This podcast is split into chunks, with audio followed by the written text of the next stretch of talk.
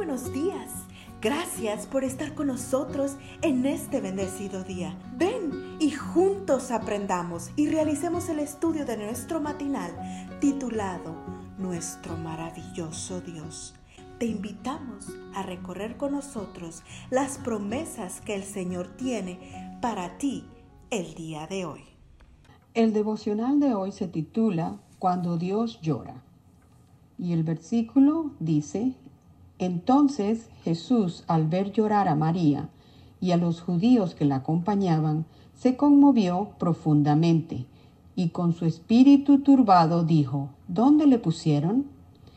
Le dijeron, Señor, ven a verlo. Y Jesús lloró. Esto se encuentra en Juan 11, capítulo 11, versículos 33 al 35. ¿Por qué lloró Jesús ante el sepulcro de Lázaro? Algunos de los presentes en la escena dijeron que lloraba por lo mucho que lo amaba. Pero sabemos que el Señor no lloraba por Lázaro, ya que él sabía que lo iba a resucitar. Entonces, ¿por qué lloró el Señor?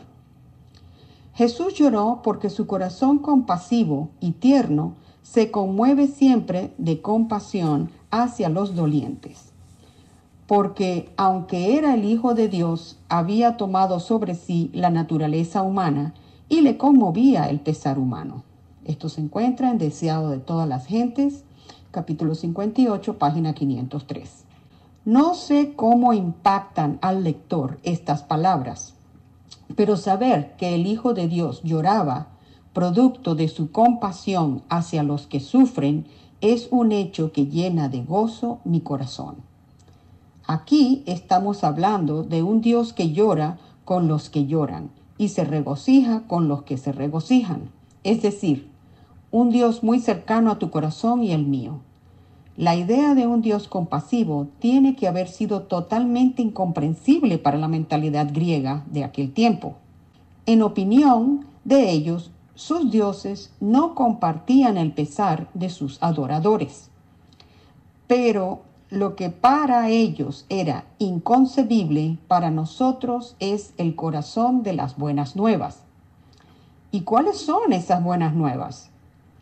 Que Dios, además de ser infinitamente poderoso, es también supremamente compasivo. Y que ese Dios, nuestro amante Padre Celestial, se identifica plenamente con todo lo que suceda a sus hijos. Hay además una segunda razón, Jesús lloró por el pesar que le causaba saber que muchos de los que estaban llorando por Lázaro maquinarían pronto la muerte del que era la resurrección y la vida. Aquí de nuevo tenemos una vislumbre del carácter de Dios, de ese Dios que es tardo para la ira y grande en misericordia. Esto se encuentra en números 14, 18 del Dios que no quiere que ninguno perezca, sino que todos procedan al arrepentimiento. Segunda de Pedro 3:9. Quiero comenzar este nuevo día dando gracias porque el Dios Todopoderoso que hizo los cielos y la tierra es tu Padre Celestial y también el mío. Quiero agradecer además porque a Jesucristo, su amado Hijo, lo conmueven profundamente nuestras aflicciones y porque no permanece indiferente ante nuestros pesares. Finalmente quiero dar gracias porque un glorioso día, quizás hace ya mucho tiempo, ese bendito Salvador nos invitó a darle nuestro corazón. ¿Qué le diremos hoy a nuestro maravilloso Salvador? Oremos. Gracias Jesucristo, porque además de poderoso, eres un Salvador compasivo. Te consagro de nuevo mi vida y te pido que la uses para que otros también conozcan de tu incomparable amor. Amén. Que tengan todos un hermoso y bendecido día. El devocional de hoy se titula Cuando Dios llora. Es un privilegio que sigas acompañándonos cada día. Gracias.